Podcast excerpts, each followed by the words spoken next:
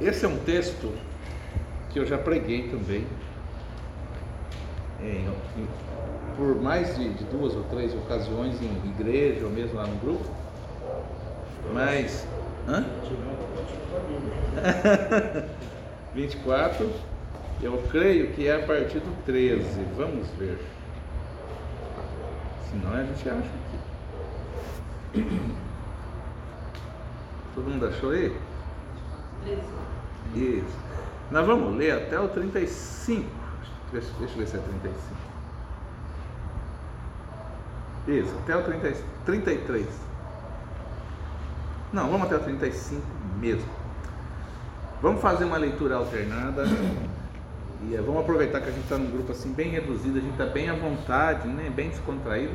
E a gente, a gente, você pode dar a sua colaboração nessa palavra. Né? Você pode falar aquilo que Deus mostra durante a gente estiver explanando aqui. Tá bom? Vamos começar? A partir do versículo 13. Eis que no mesmo dia iam dois deles para uma aldeia que estava de Jerusalém, sessenta estádios, cujo nome era Amaús. E iam falando entre si de tudo aquilo que havia sucedido. E aconteceu que, indo eles falando entre si, fazendo pergunta um ao outro, o mesmo Jesus se aproximou e iam com eles, ia com eles. Mas os olhos deles estavam como se fechados para, para que o não conhecessem. E ele lhes disse: Que palavras são essas que, caminhando, trocais entre vós? E por que estáis tristes? E um deles, chamado Cleopas, disse: Será que você é o único morador de Jerusalém que não sabe o que aconteceu lá nesses últimos dias? O que foi? perguntou ele. Eles responderam: O que aconteceu com Jesus de Nazaré? Esse homem era profeta para Deus e para todo o povo. Ele era poderoso em atos e palavras. E como os príncipes dos sacerdotes e os nossos príncipes o entregaram à condenação de morte e à crucificação e nós esperávamos que fosse aquele o que remisse Israel. Mas agora, sobre tudo isso, e é já hoje o terceiro dia desde que essas coisas aconteceram. É verdade que também algumas mulheres dentre nós nos maravilharam, as quais de madrugada foram ao sepulcro e não achando o corpo de Jesus, voltaram dizendo terem dito uma visão de anjos, os quais afir afirmam que ele vive. E alguns dos que estavam conosco foram ao sepulcro, sepulcro e acharam é, ser assim como as mulheres haviam dito, porém a ele não viram. E ele lhes disse: Honestos, e tardos de coração, para crer, que, para crer tudo o que os profetas disseram. Pois era preciso que o Messias sofresse e assim recebesse de Deus toda a glória. E começou a explicar todas as passagens das Escrituras Sagradas que falavam dele, iniciando com o livro de Moisés e os escritos de todos os profetas. E chegaram à aldeia para onde iam e ele fez como quem ia para mais longe. E eles o constrangeram, dizendo: Fica conosco, porque já é tarde, e já declinou o dia, e entrou para ficar com eles. E aconteceu que, estando com eles à mesa, tomando o pão, e abençoou e partiu, e lhe deu. Abriram-se-lhes então os olhos, e o conheceram e eles apareceu-lhes. Então eles disseram um para o outro: Não precisa que o nosso coração, desculpa, não parecia que o nosso coração queimava dentro do peito quando ele nos falava na estrada e nos explicava as escrituras sagradas? Eles se levantaram logo e voltaram para Jerusalém, onde encontraram os onze apóstolos reunidos, reunidos com outros seguidores de Jesus os quais diziam: Ressuscitou verdadeiramente o Senhor, e já apareceu a Simeão. E o último, 35? E eles lhes contaram o que lhe acontecera no caminho e como o deles foi conhecido no partir do pão. Isso. É um texto mais longo hoje, né? Muito bem. Hum, Quantos, quantos aqui já conheciam esse texto? Quantos já tiveram oportunidade de ler? Quantos lembram desse texto? Vocês que são crentes de carteirinha aí. Todo mundo lembra? Você lembrava? Vocês, os mais jovens aí, não? não. Então, é, a- gente vai falar hoje, continuar falando sobre a questão da frustração. né?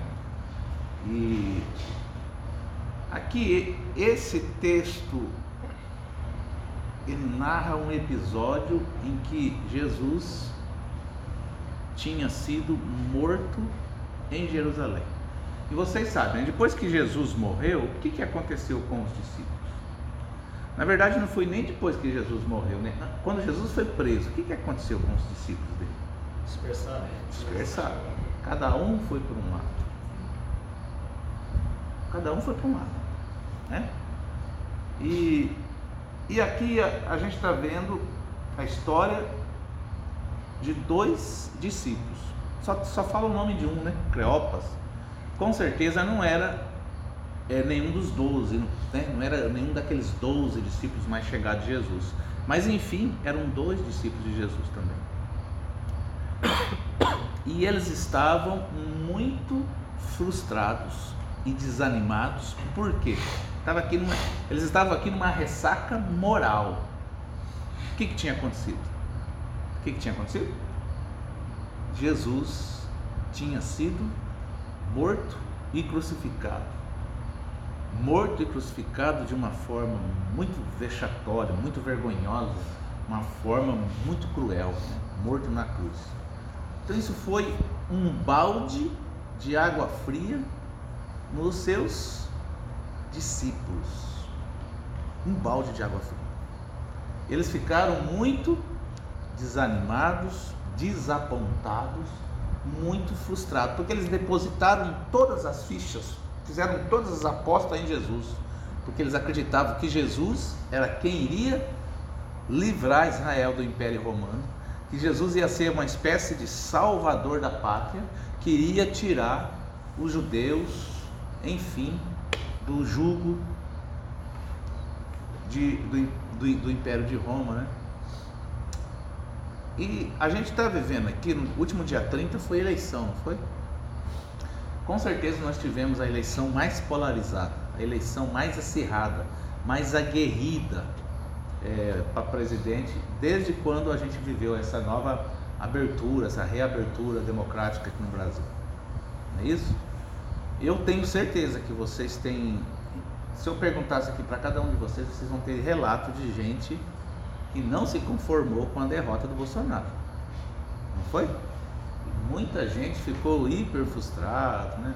briga dentro de família, em grupo de WhatsApp, briga na, num serviço, porque eles ficaram extremamente frustrados. E dessa forma estavam aqui, esses dois discípulos, frustrados. Agora deixa eu perguntar, eles estavam na frustração deles, o que, que eles fizeram para aliviar, para tentar aliviar a frustração? O que, que o texto diz que a gente leu? Ah, tá aí no começo. Eles estavam indo para onde? Para um lugarzinho chamado Emaús, que ficava de Jerusalém. Jerusalém seria a espécie assim de a grande Campinas hoje. E Emaús era um vilarejo, um povoado, uma cidadezinha pequena. E esse nome de Emaús significa assim, lugar de águas quentes. Então eles estavam buscando o quê?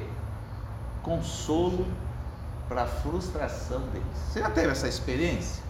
Eu não sei como é que você se sente, mas eu, eu acho tão, tão aconchegante esse local aqui, da forma como nós estamos sentados aqui, maneira como nós estamos aqui, é tão diferente, tão gostoso, não é isso? Gostoso. Assim, isso me lembra, isso me remete àqueles grupos que a gente fazia lá na cadeia, isso me remete a outras reuniões, quando eu participava nas igrejas que eu frequentei, quando a gente tinha reunião nas casas. Não é gostoso isso aqui?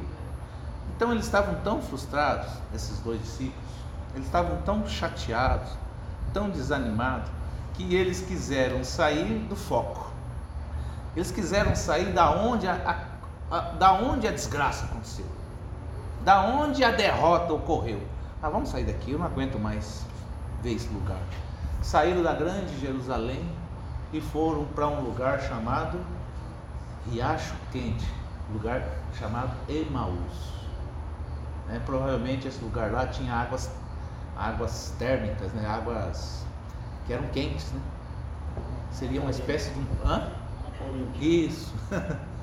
eles estavam indo. Só que eles estavam tristes ou animados? Tristes. Muito tristes. E o texto diz que quando eles estavam andando a pé, você já teve essa experiência, gente? Não sei se você já fez isso. Quando acontece uma coisa ruim, uma coisa ruim na nossa vida, lá no Paraná, eu, eu na fazenda que eu morava, quando eu estava muito triste com alguma coisa, eu lembro que no dia que meu pai morreu, no dia que meu pai morreu, eles colocaram o, caixão do meu pai, eu, o corpo era velado na própria casa naquela época. Aí eu cheguei na sala onde a gente se reunia para assistir televisão, na sala onde a gente tinha o nosso momento ali, estava todo mundo em torno do caixão do meu pai. Eu não suportava aquilo. A gente morava numa fazenda muito grande e eu comecei a sair a ermo pela, pelo pasto afora. E eu fui, eu lembro disso até hoje. Eu era muito crente naquela época, hein? Eu, eu lembro que eu fiz isso. Eu saí, era adolescente, eu saí Peguei minha Bíblia. A única coisa que eu quis pegar foi minha Bíblia. Eu peguei minha Bíblia e saí naquele pasto afora e fui. E lá no, no, no Paraná, vocês não devem conhecer, lá tem uma árvore que chama cebolão. Porque é uma árvore que ela fica, ela dá um tronco muito, muito, muito, muito grosso. Mas o tronco dela, se você vier assim com um canivete ou com uma coisa, você bate assim, ela, ela, ela germina a água, ela parece uma cebola. E aquilo cresce muito, mas dá uma sombra, muito, uma sombra assim muito aconchegante. E, e eu lembro que eu caminhei, caminhei até que eu cheguei debaixo daquele pé de cebolão. E ali eu li salmo, ficava lendo texto que me consolava, porque eu não queria voltar para minha casa, aonde eu estava vendo lá derrota, onde eu estava vendo meu pai sendo sepultado. Assim, aí eu me coloco no lugar desses dois discípulos, sabe? Eles queriam sair da onde a, a coisa triste aconteceu. Aonde estava a tristeza? Eles estavam indo. E o texto diz que quem se aproxima deles? Estão caminhando, quem que se aproxima deles? O próprio Jesus. Porque já havia, já havia passado três dias que Jesus tinha morrido quando eles estavam indo lá para Emaús. Aí Jesus tinha ressuscitado e se aproxima deles, mas eles não reconhecer. E Jesus faz uma pergunta, que é uma pergunta que cabe para nós nessa noite. Jesus se aproxima deles e Jesus faz uma pergunta. Qual foi? Uma ou duas? Acho que duas, né? O que, que Jesus pergunta? O que é que vocês estão conversando? Isso, essa é a primeira pergunta. E a segunda pergunta?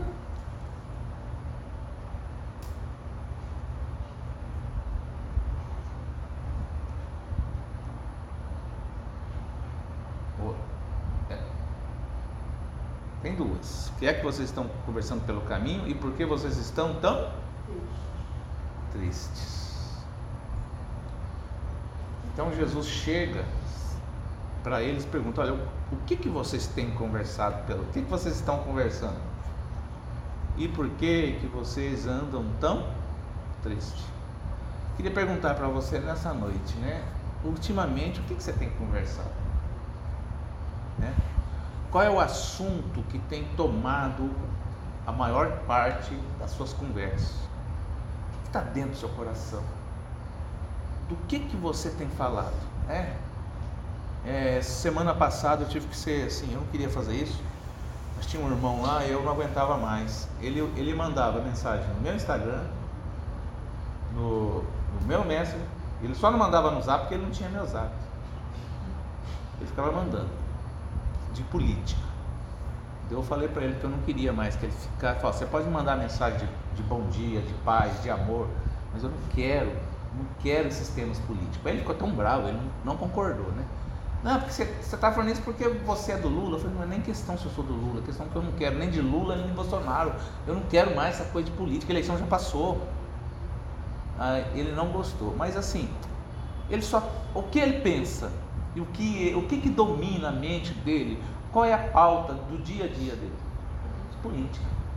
E a pergunta é: o que, que tem sido a nossa pauta de conversa, de assunto? O que, que nós temos conversado quando estamos reunidos em família, quando estamos no nosso trabalho? O que, que domina a nossa mente? Qual, qual é o centro de nossas conversas?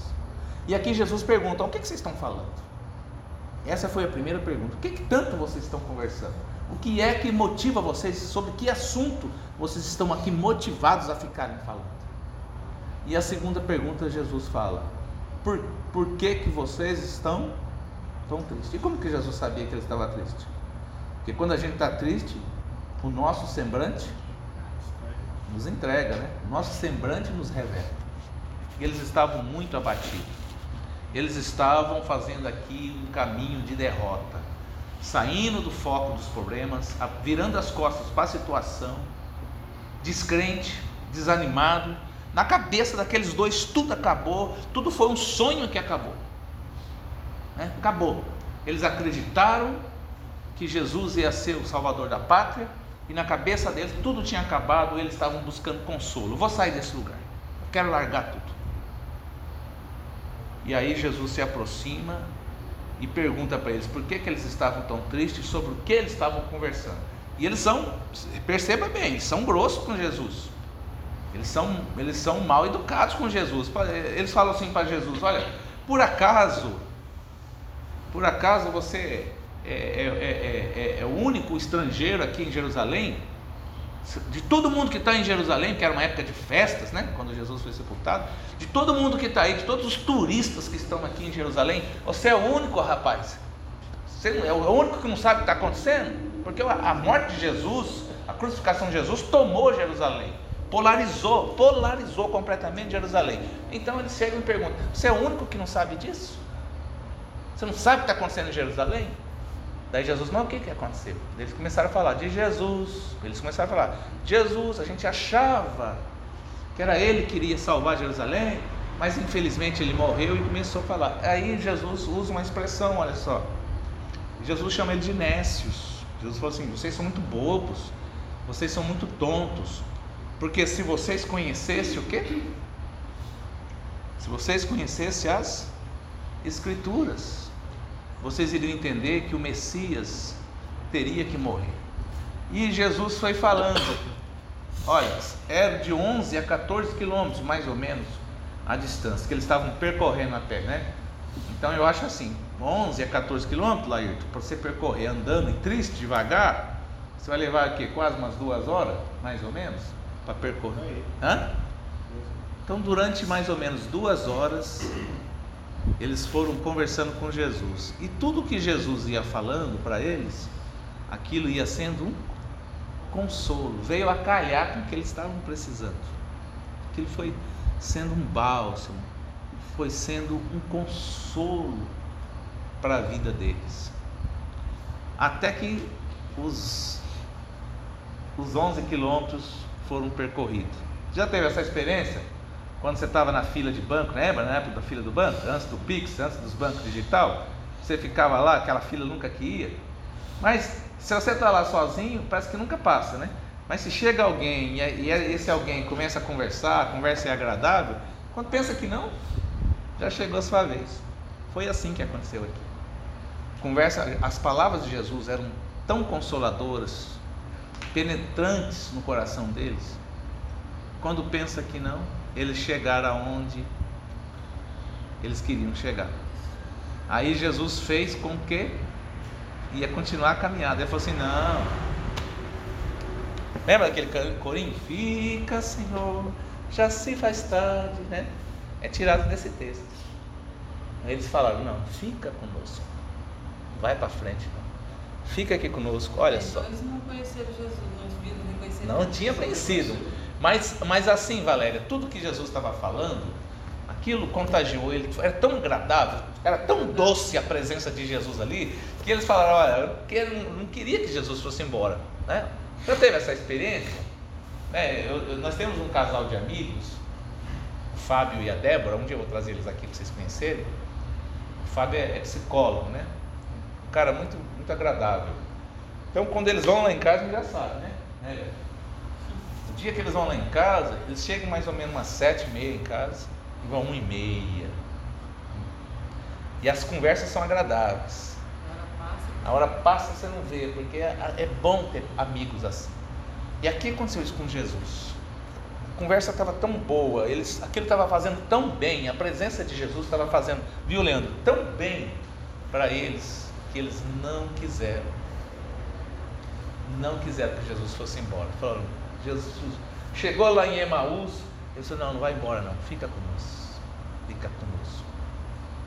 Aí Jesus ficou com eles. E, e o texto, é- é- todos os textos da Bíblia, ele, ele, ele deixa essas lacunas para a gente usar de imaginação.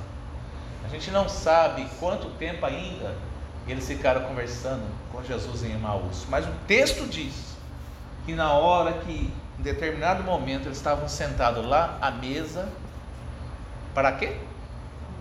Para comer. Para comer, isso é muito importante. E no partir do pão. O que que é partir do pão? No com partilhar. Partir, né? Partilha vem de partir. Compartilhar vem de você não só partir, mas você dividir aquilo que você está partindo. Então, no momento do compartilhamento do pão, no momento do que? Da coinonia, Charles. No momento da comunhão. Os olhos deles foram o quê? Abertos. E eles perceberam que durante todo o tempo eles estavam caminhando e andando e ouvindo Jesus falar na cabeça deles. Está pegando essa visão essa noite? Assim que os pentecostais falam? Está pegando essa visão? Está entendendo? Olha só. Todo tempo Jesus tem falado conosco. Todo tempo, a exemplo desses discípulos, Jesus tem falado conosco.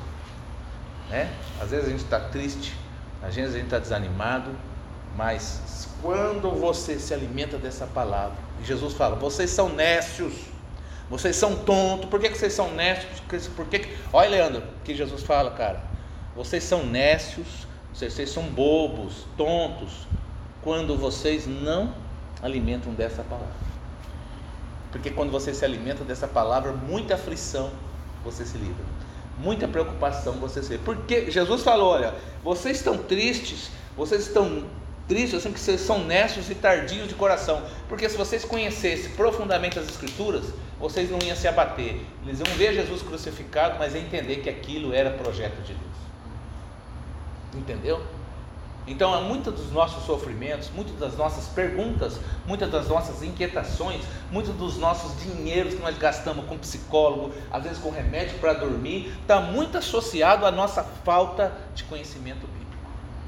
E quando eu conheço essa palavra, foi o que aconteceu aqui, gente. À medida que Jesus ia caminhando e foi falando, eles foram se nutrindo daquela palavra, eles não quiseram mais se afastar de Jesus.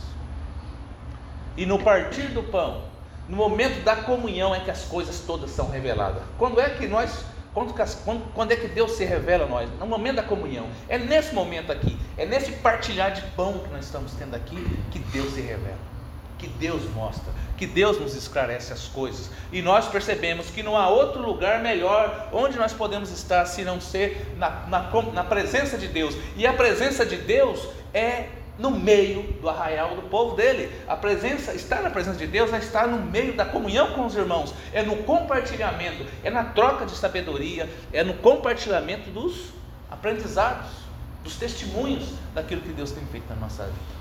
Uma coisa que eu falo muito pro meu filho, que a gente não pode estar com ele a todo tempo. Eu falo, Leandro, nunca se esqueça que você é bênção, que você é filho de Deus. Nunca se esqueça que você é um menino de Deus. E quanto mais você se nutrir dessa palavra, você não vai ter temor, você não vai passar pavor quando você conhecer essa palavra. Então, meus queridos, nós estamos aqui nesse projeto novo. E isso é poderoso. Isso é poderoso. E nós não podemos estar tristes. Não podemos estar desanimados.